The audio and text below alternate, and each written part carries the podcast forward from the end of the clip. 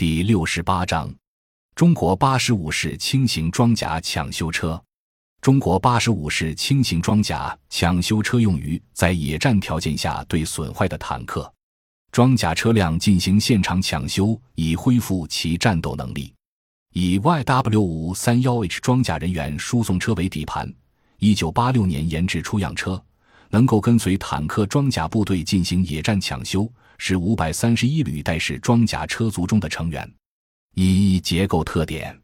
在八十五式轻型装甲抢修车的左后方安装一台液压起吊装置，起吊重量为一吨，用于起吊坦克装甲车辆的发动机、变速箱等部件。车上安装有发电机和电焊机，用于抢修、电焊作业；装有各种专用拆装工具，用于一般换件修理作业。车上备有三相交流三百八十伏五十赫兹插座，可以应用试电。车上还装有简易钳工工作台，可进行一些钳工作业。车上保留十二点七毫米高射机枪，用于自卫。二、性能数据：战斗权重一万五千千克，单位功率十五点七千瓦每吨，单位压力五十九点一千帕，车长六点一二五米，车宽三点零六厘米，车高二点七五厘米。车底距地高零点四六厘米，公路最大速度六十五千米每小时，燃料储备四百五十升，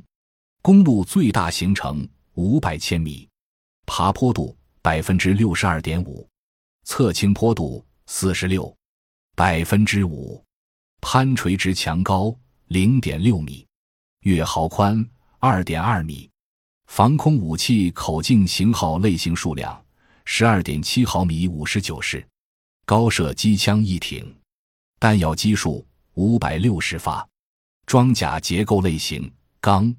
装甲起吊装置类型液压式，起吊重量一千千克。